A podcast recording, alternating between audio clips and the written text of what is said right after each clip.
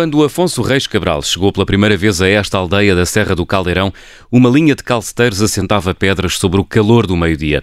Afonso Reis Cabral tinha acabado de percorrer a pé e, durante quatro semanas, a quase totalidade dos 700 quilómetros da Nacional 2, a estrada mais extensa de Portugal e que liga Chaves a Faro. Afonso Reis Cabral, qual é o teu Portugal secreto? Entre outros, é o Amachial uh, e a Serra do Caldeirão no fundo é um, é um alentejo ainda muito desconhecido, ou bastante mais desconhecido, um, e é, um, é, um, é, aliás, um algarve muito mais, mais desconhecido, uh, e, uh, e, é um algarve que, que, curiosamente ainda junta turistas, mas são turistas um, maioritariamente ingleses, assim, mais quase pé descalço de andar de, de autocaravana, e de ir parando assim, conforme calha. E no Ameixalde acontece muito isso por causa da, da fonte da Ceiceira. O que é a fonte uh, da Ceiceira? Fonte, é, é, é, eu acho que a fonte da Ceiceira é um Shangri-La. Porque hum? um, eu estava a fazer a Nacional 2 a pé já, já nos últimos dias uh, e comecei, atravessei a, a Ribeira de Vascão, que é a Ribeira, que naquela zona da Nacional 2 marca a fronteira entre o, o Alentejo e o, e o Algarve. Um, e estava a palmilhar a Nacional 2 quando de repente chega à Fonte Ceiceira, numa curva da estrada, e encontro um, um completo Shangri-La. Eu digo isto porquê? Porque a Fonte Ceiceira é uma, no fundo, é uma piscina pública, mas é uma não é muito mais do que uma piscina. Então é quase um, é um lago artificial, mas com imensa classe, ou seja, uh, muito bonito, com com nenúfares, com uh, cascatas de xisto. Uh, com, com relva com relva até à água e, depois a, a, a, água vai, vai crescendo para a relva ou, ou vice-versa Uh, e é no meio, no meio da serra, é uma espécie de joia incrustada na, na no, no, caldeirão, uh, completamente inesperada, porque de resto tudo ali é mais ou menos natural ou mais ou menos abandonado, e marca, marca o início do Machial, que é uma aldeia, e depois a própria aldeia, 200, 300 metros mais à frente, na Nacional 2, revela-se também outra joia porque eu não sei, eu não faço ideia uh, o que é que levou a isso, mas uh, o Amachial é uma espécie de sonho da junta de freguesia. Hum. Uh, não faço ideia quem é que está à frente daquela junta de freguesia. para, quem, para quem nos ouve é, e não é sabe, uma... para quem nos ouve e não sabe, o Amachial fica entre Almodóvar e Lolé, no coração da Serra do Caldeirão. Faz parte, faz parte do, de Lolé. Eu não sei, não sei bem quem é, quem é, que estará à frente daquela junta de freguesia, mas é uma pessoa, é um voluntarista e, e é, e, e, um otimista também. Porque a aldeia tem umas 400 e poucas pessoas, penso eu. 430, uhum. ainda, ainda há bocado fui, fui pesquisar isso. Uh, é uma população muito envelhecida e apesar do que eu disse há bocado de, de, de haver turismo uh, de interior e turismo, daquele típico turismo de, de autocaravana ou, ou, de mochila às costas, há, há, relativamente pouca gente, ainda para mais comparado com, com, a, com, o Algarve típico das praias, não é? Ainda assim, uh, é extraordinário que uh, como, como foi possível naquela aldeia pôr tudo o que há de melhor do ponto de vista camarário tem eh, máquinas para fazer exercício na rua, uh, tudo está absolutamente bem pintado, tem um monumento uh, extraordinário e esse bastante bonito ao, aos antigos camionistas da Nacional 2. A Nacional 2 nasceu nos anos 40, até para além de outras coisas, para ser via de ligação comercial e, portanto, havia muitos camionistas que iam do, do, do Algarve para, para cima, não é? Uh, para, para meio de Portugal, uh, levando, sei lá, eu imagino laranjas. uh, e, portanto, todo, todo, tudo o que é de aparato camarário ali está absolutamente bem conservado, novo, tudo impecável. Portanto, Acontece ti... que há muito pouca gente para usufruir daquilo. Portanto, para ti o Nomeadamente o... a própria... Sim, sim. Diz, diz, diz nomeadamente a própria fonte acesseira. Quando eu passei por lá, havia duas ou três pessoas, uh, alguns ingleses, por exemplo, mas num café mais à frente, na, já no centro da aldeia, eu perguntava à senhora uh, que estava à frente do, do café se, se conhecia a fonte, e a senhora dizia-me embora vivesse a 300 metros da, da, fonte e, portanto, a 300 metros do Shangri-La, hum. a senhora olhava para mim muito desconfiada e dizia-me que aquilo eram modernices e que, e que não se recusava a ir lá. Hum. Portanto, é, é, é, muito curiosa a dicotomia entre o voluntarismo, que muito bem-vindo, porque dá frutos, eh, de ter, de ter todo aquele aparato e, e desde o, do tal, da tal fonte ao, a, a, até às um, até às máquinas para fazer exercício físico na, na rua uhum. e depois, enfim, pessoas mais, mais velhas que, que olham com alguma desconfiança para isso. Afonso Reis Cabral, esse deslumbramento que tu tens pela aldeia do Ameixial tem a ver com o facto de, de de, de, de a teres descoberto já na reta final das quatro semanas uh, em que andaste em pé pela Nacional 2 ou uh, tem a ver pela aldeia em si uh, que te deslumbra? Eu acho que é, um, é fruto das circunstâncias também de eu, de eu estar a, a percorrer a Serra, a Serra do Caldeirão já na reta final da caminhada e portanto depois de 20 21, 22 dias a andar a pé, a andar a pé todos os dias e, e por vezes 40, 45 quilómetros. E, e, tem que ver também com, com de, ter sido muito inesperado encontrar a Fonte da Ceiceira, que foi logo a, a primeira imagem e a primeira impressão da, da aldeia, uhum. e depois com a própria aldeia, com, com, com, o estado de conservação da aldeia, com um certo um certo abandono que há lá, mas um abandono, um abandono cuidado, uh, por ter pouca gente, mas ao mesmo tempo estar tudo, tudo impecável. Uh, e depois de ser um refúgio, uh, e foi de facto um refúgio para mim na, na Serra de Caldeirão, eu fiquei a dormir lá nessa, nesse dia, e foi um dos dias da caminhada, ou um dos poucos dias da caminhada, em que estava à vontade, fisicamente e, e psicologicamente. Cheguei relativamente cedo à Fonte da Ceiceira, por volta de, da uma, duas da, da tarde, uh, e portanto tive a tarde livre para estar lá a apanhar sol, a, a, a mergulhar, a descansar, a ler, uh, e, e, já com a certeza uhum. de que ia conseguir chegar à, à meta, que era Faro, daí a dois dias. Portanto, foi, é o mérito da própria aldeia, mas também das circunstâncias, não posso dizer o contrário. Já lá voltaste, Afonso? Ainda não, já voltei a muitos pontos da Nacional 2, mas ainda não voltei ao Mexiel. Uhum.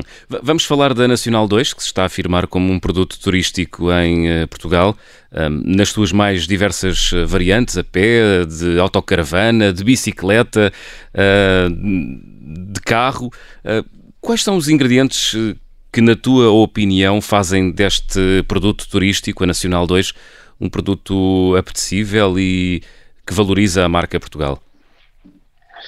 É, eu acho que é justamente o facto de transcender a ideia de produto turístico.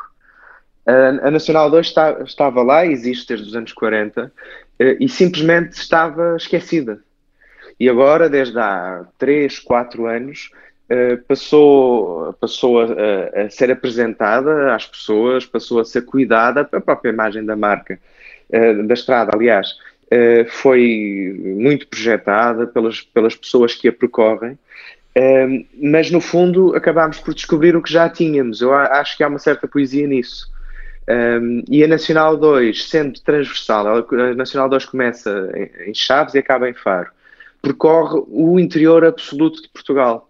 E, portanto, é uma janela para o país. Mas mais do que, do que uma janela para o país, para as paisagens, enfim, eh, que estão lá, não é? Desde o Douro Vinheteiro até às planícies algarvias, até ao centro, a região de Góis, por exemplo, a Serra do Açor. Uh, mas mais do que isso, é, é uma, uma porta de entrada para as pessoas.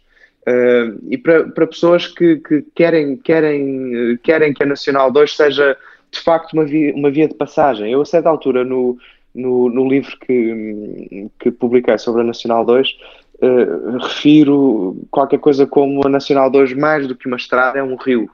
Porque a ideia de rio para mim é, é mais apelativa, porque as pessoas, num rio as pessoas vivem do rio, vivem nas margens, uh, percorrem-no, uh, exploram-no, navegam-no. E no fundo a Nacional 2 hoje em dia é quase como um rio. Porque há muitas pessoas que, uh, que acabam por, por viver da Nacional 2, restaurantes, comércio, uh, aldeias mais ou menos esquecidas que, e que agora estão recuperadas, como tu dizias, pelas pessoas que, que percorrem a Nacional 2 uh, de carro, a pé, uh, de bicicleta. E, portanto, acaba por ser um rio para, para percorrermos o, o, país. Uhum. É, uma, é uma boa forma de conhecer o país que somos?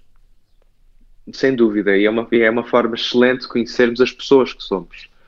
Um, e, e, essa, e essas pessoas que são dotadas de uma generosidade enorme, que apesar de, de muitas delas até viverem da Nacional 2, dão, dão um braço pelas pessoas que a percorrem, e, e sobretudo por pessoas que, que, que, percorrem de bicicleta e a pé, porque uhum. estão, estão num esforço maior do que propriamente fazê-la de carro. Isso também te aconteceu? É, sim, sim, sim.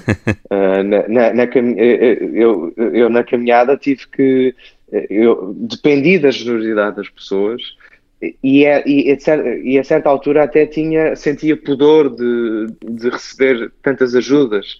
Uh, mas, mas de facto uh, as pessoas estavam perfeitamente dispostas a ajudar e a, e a abrir a porta de casa muitas vezes. Aconteceu-me várias vezes uh, eu parar cansado depois de 30 km e alguém me abrir a porta de casa e dizer entre, usa a casa de banho à vontade, seque-se, ou, to, ou, tome banho, ou, ou beba água.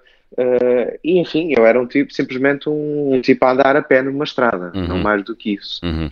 Afonso Reis Cabral, começamos esta conversa a falar do Ameixial, que para ti é o Shangri-La Uh, ou é um Shangri-La do percurso da é Nacional ou Shangri-La. Uh, tiveste a oportunidade de dizer isso mesmo aos habitantes do Ameixial ou não? aos habitantes do Ameixial diretamente não uhum. disse, embora essa senhora, falei com essa senhora do tal, do tal café uh, e, e disse-lhe que, que, o, que, o que achava da fonte acesseira. Uh, mas a senhora ficou bastante desconfiada da, porque era uma obra nova e eu achei melhor não, não continuar porque não queria ouvir que, a típica frase do antigamente é que era bom.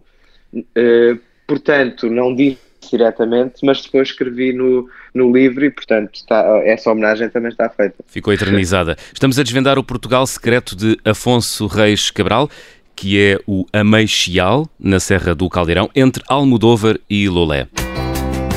Afonso, tens algum hábito, prática ou gesto que não prescindes de realizar durante as férias de verão? Eu acho que não tenho nenhum ritual próprio das férias de verão, mas uh, algo que não prescinde é, é de ler. Mas acontece que isso faço durante o ano todo. E, aliás, tenho uma. Uh, sou um, um, pouco contra a ideia de, de, de leituras de verão.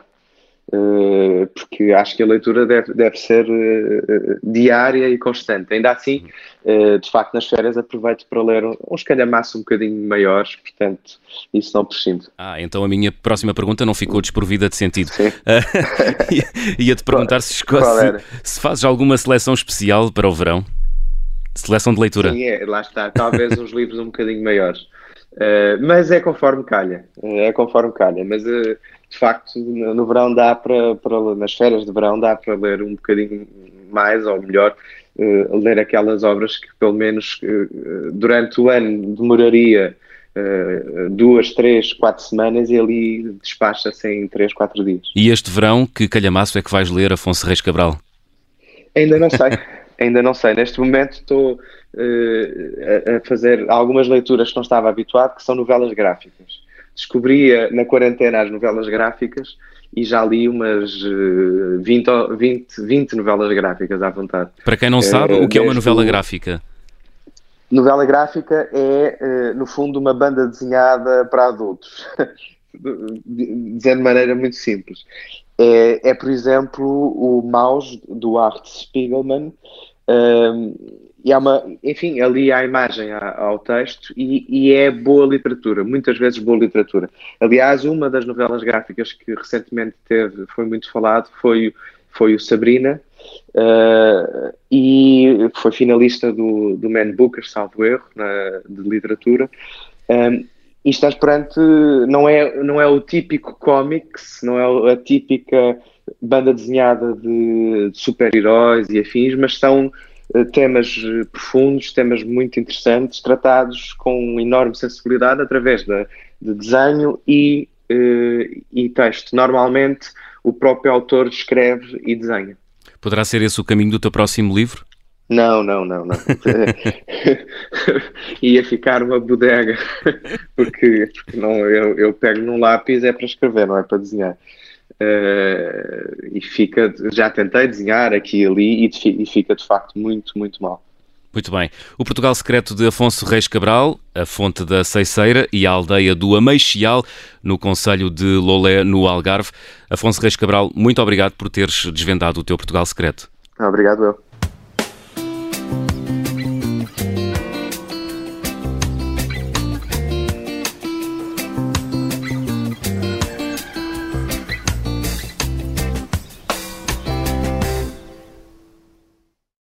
Obrigada por ter ouvido este podcast. Se gostou, pode subscrevê-lo, pode partilhá-lo e também pode ouvir a Rádio Observador online em 98.7 em Lisboa e em 98.4 no Porto.